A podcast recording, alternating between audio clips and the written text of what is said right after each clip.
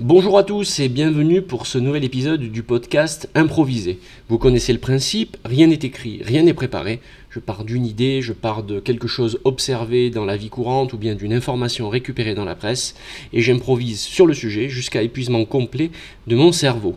Comme d'habitude, vous pouvez rebondir ou m'écrire sur euh, l'adresse email le podcast improvise, pas de et à la fin, le podcast improvise à gmail.com. Alors, aujourd'hui, un podcast euh, improvisé euh, euh, qui sera construit tel un carnet de route, puisque nous sommes en plein été 2023. Un été assez spécial, du moins pour moi, je ne sais pas comment vous, vous ressentez les choses, avec cet effet de, canicule voilà, que on, ne peut plus, on ne peut plus renier. Moi-même, j'ai été plutôt sceptique pendant de longues années. Euh, par rapport au dérèglement climatique. Alors, c'est pas que j'étais sceptique, je savais qu'il y avait un dérèglement climatique, mais mon espoir euh, sur le fait que les choses pouvaient se régler d'elles-mêmes était trop important pour que j'accepte euh, la réalité. Et donc, j'étais sûrement dans une forme de déni. Et bah, là, ça fait quand même deux ans, on se rend compte qu'il y a quelque chose qui a, qui a, qui a, qui a switché. Quoi. Alors, oui, il y a toujours des épisodes. comment dire, de pluie, des moments un peu difficiles comme cet été, mais c'est vrai que euh, si je ne parle que sur la région euh, de, la Provence, euh, Aix-Marseille, on n'a jamais eu des étés comme ça. Et avec une utilisation massive de la clim, des chaleurs qui, ne, qui ne baissent pas, et puis, et puis surtout c'est la constance des jours et des jours qui s'enchaînent. Donc j'imagine qu'effectivement, enfin c'est pas que j'imagine, c'est que j'ai pris conscience qu'on ne pourra pas régler le problème sans rien faire. personnellement, je reste optimiste sur le fait que euh, on, peut encore changer la donne, mais pour changer la donne, il va falloir agir. Alors, euh, c'est sûr que des solutions. Euh, déjà, je ne suis pas un expert pour dire qu'est-ce qu'il faut faire. je ne suis pas un expert pour exprimer, voilà, techniquement des solutions sur ce qu'il faut faire pour changer notre société. J'ai le sentiment que je, je, fais quelques efforts, mais que c'est difficile de changer de mode de vie. Euh, je pourrais me séparer de ma voiture, rouler moins ou ne, plus ne, plus rouler du tout. Mais je vais vivre avec le sentiment que je suis le seul à faire un effort et que c'est moi qui me sacrifie.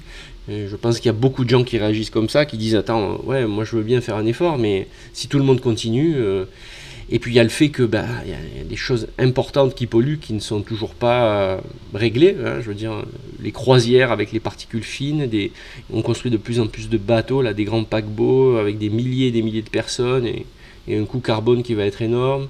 Tous les, tankers qui circulent dans le monde et qui, comment dire, qui sont nécessaires, mais qui eux-mêmes ont une pollution euh, très très élevée. Euh, et, je suis comme tous les autres citoyens, je fais quelques petits efforts, mais quand ça commence à atteindre mon confort, bah, je me dis, bon, euh, on verra bien, on verra avec le temps. Euh, j'ai parfois l'impression que c'est une problématique qui nous dépasse, dans le sens où c'est tellement global que soi-même en tant qu'individu, l'effet colibri, ah, c'est très très difficile quoi, de dire oui je fais ma part, ok, mais j'ai l'impression qu'il faudrait qu'on en fasse beaucoup de parts il faudrait que la part soit beaucoup plus grande en fait. Euh, j'ai l'impression qu'il suffit pas qu'une personne arrête de manger du Nutella, une autre personne euh, euh, décide de passer à l'électrique et une autre personne trie ses déchets. J'ai l'impression que tout le monde devrait donner un, grand coup, voyez, de, je sais pas comment dire, un, grand coup d'énergie dans ses habitudes, voyez, et se dire bon allez j'arrête ça, j'arrête ça, j'arrête ça, j'arrête ça, j'arrête ça, j'arrête ça, sachant que la crise énergétique que nous venons de, traverser euh, a impacté les citoyens massivement. De ce que j'ai compris, les grands groupes pétroliers ont quand même réussi à faire des, bénéfices exceptionnels grâce à cette crise. Donc le, cynisme du business et, de la société de consommation, euh, il est toujours présent. Moi j'ai tendance à croire qu'il faudrait d'abord que ce soit eux qui commencent à faire... Euh, à vivre les choses différemment, à vouloir moins s'enrichir et à prendre un peu plus en compte le, dire, le devenir euh, de, notre planète, de l'écosystème et donc et aussi des citoyens, comprenant les citoyens, déjà ce serait déjà énorme. Je veux dire, euh, ils ont quand même une responsabilité vis-à-vis de la responsabilité. Euh, je veux dire, c'est bien beau de gagner des milliards, ok, mais ils ont une responsabilité. Et créer une fondation qui porte le nom du groupe pétrolier, ça ne suffit pas. ça, c'est de la poudre aux yeux. C'est comme les grands groupes de cigarettes, euh, de tabac euh, qui, euh, qui achetaient entre guillemets des recherches à certains chercheurs pour dire regardez le tabac n'est pas si toxique. voilà, c'est une manière de se donner bonne conscience. On met un petit vernis avec une fondation lutte contre le réchauffement climatique et hop, on peut continuer à faire tranquillement du business. si ces gens-là n'en ont rien à faire, alors que c'est eux qui ont, qui ont, la main sur les leviers les plus importants qui transforment, je veux dire, qui altèrent notre planète, nous, on, est censé, nous, citoyens, nous épuiser euh, à vouloir contrer ça. C'est. Euh, je sais pas, je trouve ça. je trouve ça assez injuste parce qu'une fois de plus, c'est toujours, sur le, toujours sur le peuple finalement que ça, que ça retombe. comme si nous étions principalement responsables de tout ça. Je pense que oui, effectivement, nous le sommes. Mais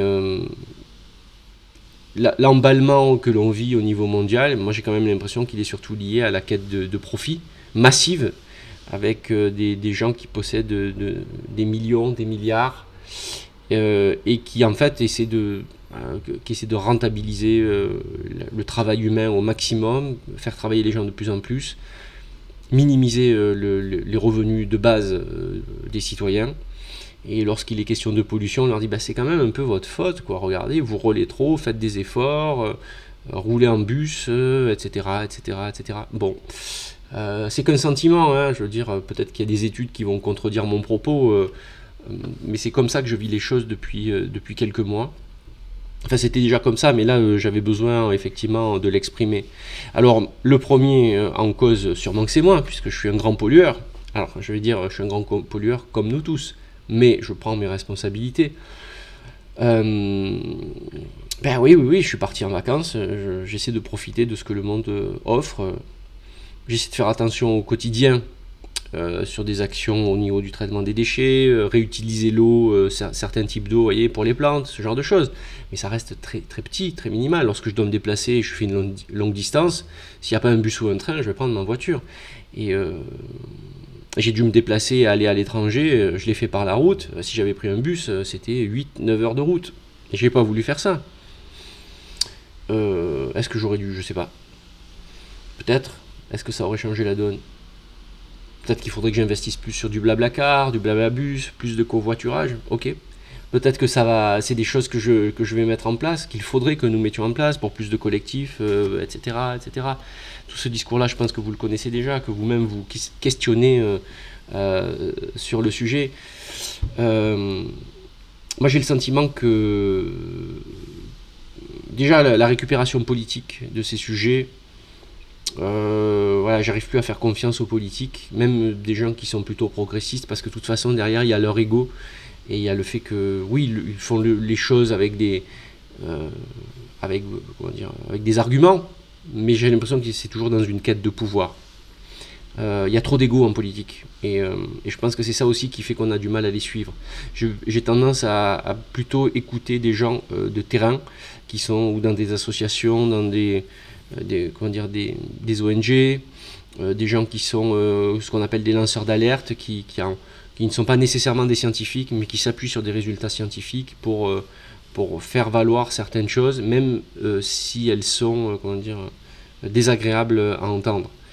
Euh, vous voyez, pendant la crise du Covid, j'étais le premier, comment dire, de par mon histoire, de par ma, de par ma formation scientifique, puisque j'ai été pendant quelques années, enfin pendant plusieurs années, j'étais ingénieur.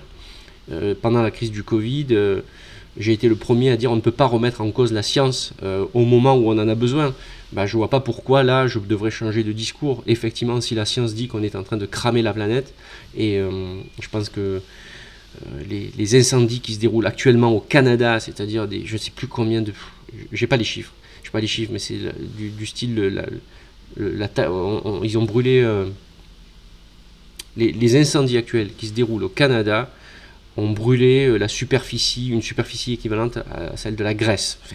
c'est ce que j'ai entendu hier euh, aux informations. Donc, si vous voulez, au bout d'un moment, on ne peut pas, euh, jouer sur les deux tableaux. on est face à, je suis, nous sommes face à un constat. effectivement de dérive par rapport au dérèglement climatique. Donc moi j'ai tendance plus à m'appuyer, comme je vous le disais, par des experts, des lanceurs d'alerte, des gens qui disent des choses qui ne sont pas agréables à entendre, mais ça ne veut pas dire que parce qu'elles sont désagréables qu'elles ne sont pas vraies. Euh, j'ai l'impression qu'il faut faire un effort sur nous-mêmes pour pouvoir les entendre. C'est ce que je dois faire moi-même et je lutte parce que je n'ai pas envie de sortir de ma zone de confort. Ça demande un effort que de sortir de la zone de confort. Effectivement, euh, la science, elle est contre-intuitive. Je veux dire, euh, certains ont dit regardez, cet été, regardez, il a plu, tout va bien, ça va rentrer dans l'ordre, etc. Non, c'est pas parce que localement on voit un certain type de résultat que cela vaut pour le monde entier. Euh, je crois que le déclencheur euh, pour moi euh, cette année, ça a été la canicule des océans. Là, c'est quelque chose qui m'a alerté. C'est-à-dire que tant qu'au quotidien, on peut, on peut jouer sur la température, en disant ouais, ben, c'est un épisode de chaleur, etc. Mais quand vous voyez que les océans, notamment, je je sais plus, il y a une, augmentation de la température en Méditerranée. Je veux dire, des gens qui disent attendez, ça fait plusieurs jours qu'on est à 28. 28 j'ai le souvenir très clair que c'est, je veux dire, pendant longtemps, quand vous arriviez à avoir une eau à 23 dans la région de Marseille, voilà, 23, 24, vous étiez content. Et l'eau était plutôt bonne et, rafraîchissante. Lorsque les gens vous disent non, mais elle est même plus rafraîchissante, il se passe quelque chose. Pareil sur l'Atlantique. Euh, des, gens, effectivement, qui sont sur des pays, euh, euh, je veux dire, donc non méditerranéens et plutôt au nord, qui disent, mais notamment, enfin, en été, au maximum, l'océan était à 16 degrés. Là, il est à 24. Je veux dire, je crois que c'est du côté du Texas, où il y a eu, je ne sais pas combien de milliers de poissons qui ont été décimés à cause de la chaleur de l'eau. Donc ça, ce sont des signaux forts que notre planète a, pris un coup. Et euh, où est-ce que tout cela me mène? Bah, Sur le fait que oui, c'est très très difficile de sortir de sa zone de confort. La vie est suffisamment dure pour avoir envie de garder euh, des, comment dire des on a envie de, garder un peu euh, nos, privilèges. Voilà tout ce qui a été gagné depuis les 30 glorieuses. Malheureusement apparemment il va falloir qu'on retourne à des choses beaucoup plus basiques. Et il faudrait que nous le fassions tous mais comment faire lorsque au quotidien on est matraqué de publicité et de, de, comment dire, de, communication qui nous invite à consommer euh, plus, à nous déplacer, à vivre, vivez votre vie euh, euh, sans limite, etc. etc. c'est difficile, c'est difficile parce que face à ça, je veux dire, vous avez quand même des États hyper puissants,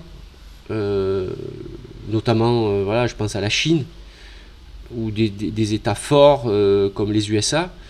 Bon, eux, c'est business, business, c'est la conquête du monde, quoi. Je veux dire, euh, lorsque vous voyez qu'en Chine, pour être autonome euh, en termes de nourriture et donc d'alimentation de la population, ils sont en train de créer des hôtels à euh, donc les ports des animaux, des hôtels qui peuvent contenir 600 000 individus, enfin 600 000 bêtes. Vous voyez, c'est des usines qui, à, produire du porc pour la nourriture. Mais c'est une, horreur. C'est une monstruosité. Donc vous avez certains États qui ont désormais une puissance d'action euh, qui est tellement grande qu'on se dit, mais en fait, ils n'en ont rien à faire. Strictement rien à faire.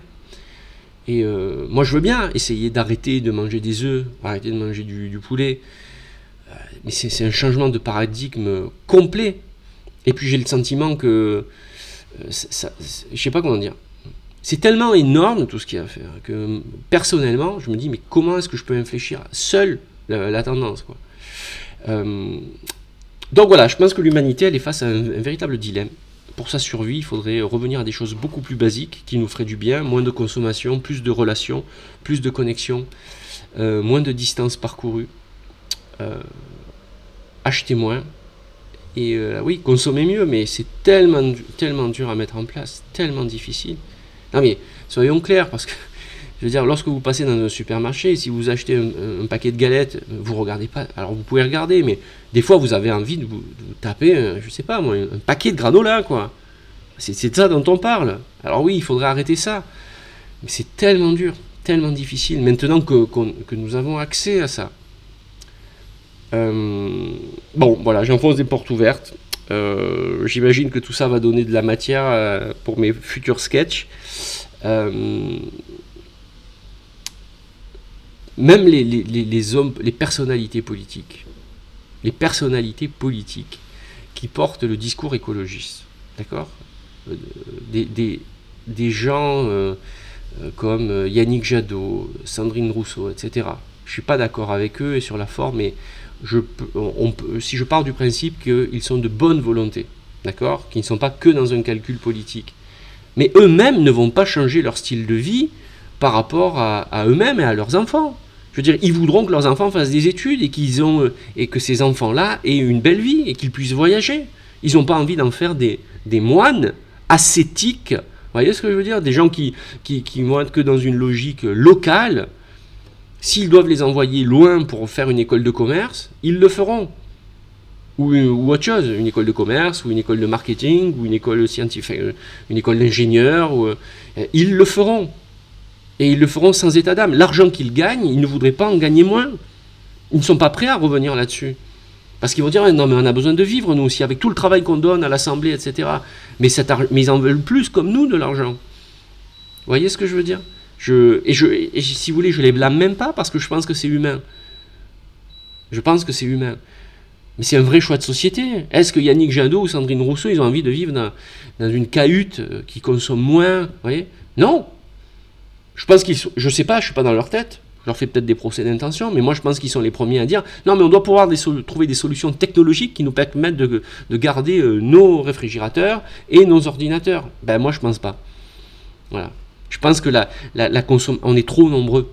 voyez on, mise tout sur le digital, mais le digital va tout fracasser aussi.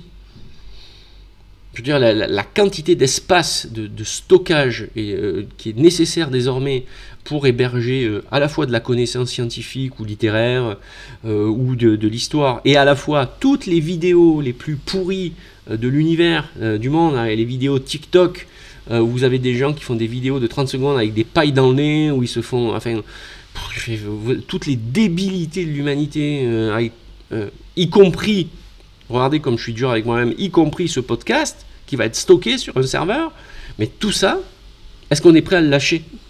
Ben, Je crois pas. Je crois pas que euh, les, les responsables politiques et leurs familles aient envie de renier là-dessus. Et je crois que s'ils disaient le contraire, ce seraient des hypocrites. Donc on est face à, ce constat où on est arrivé à un niveau de civilisation particulièrement avancé, et, à la fois pas tant que ça, hein. pas tant que ça. Bon. Et on, ne veut pas, on est, on est prisonnier de notre propre piège, de, de, tout ce que nous avons acquis. Tous les chercheurs qui euh, font actuellement de la recherche pour lutter contre le réchauffement climatique polluent. Tous les efforts qui sont faits pour améliorer notre vie et protéger notre planète polluent. Vous imaginez? Enfin, c'est comme ça que je vois les choses. Donc il y a un changement de, filtre à faire, il y a un changement de paradigme. Je ne l'ai pas, hein, je ne le connais pas. Euh, mais ça m'agace quand on commence à trop taper sur le peuple. Ça m'agace quand on commence à taper trop sur le citoyen. Parce qu'il euh, y a des gens qui demandent qu'une seule chose, et de pouvoir vivre, euh, comment dire, sereinement, de vivre en paix. Et on ne peut pas demander à ces gens-là de dire Ok, je vais, je vais moins m'acheter de granola. Je ne sais pas ce que j'ai avec le granola. Hein. Je dois voir. Il euh, faudra que j'en parle à mon psy. Euh, euh, ok, il faut moins consommer, manger moins de ceci, manger moins de cela, ne plus manger ci, ne plus manger. C'est devenu trop complexe. Et, c'est pour ça qu'au bout d'un moment, certaines personnes lâchent l'affaire ou ne commencent même pas. C'est parce qu'à la fin, on ne, sait, on plus quoi manger, on ne sait plus comment se déplacer, on ne sait plus quoi faire. On est reprochable. En fait, c'est ça. Il y a une telle pression sociale à tous les niveaux on ne sait plus comment fonctionner dans cette société. Si on, se prend trop la tête avec ça, finalement on se dit mais je fais quoi? Chacune de nos actions est répréhensible. On peut nous reprocher chacun de nos actes. Que ce soit euh, en termes d'action, proprement dit, par rapport à la, comme je vous l'ai dit, la protection de la planète, par rapport au développement durable, mais par rapport à la communication. Chacun des mots qu'on va utiliser il faut faire très très attention. Je sais que je dérive là un petit peu, mais je voudrais revenir sur cette pression sociale qui fait que si on s'engage moins euh, sur des problématiques telles que le développement durable, c'est parce qu'on a le sentiment que c'est devenu tellement complexe et que personne n'a la solution que, euh, que finalement, même faire une petite action, ça ne changera rien.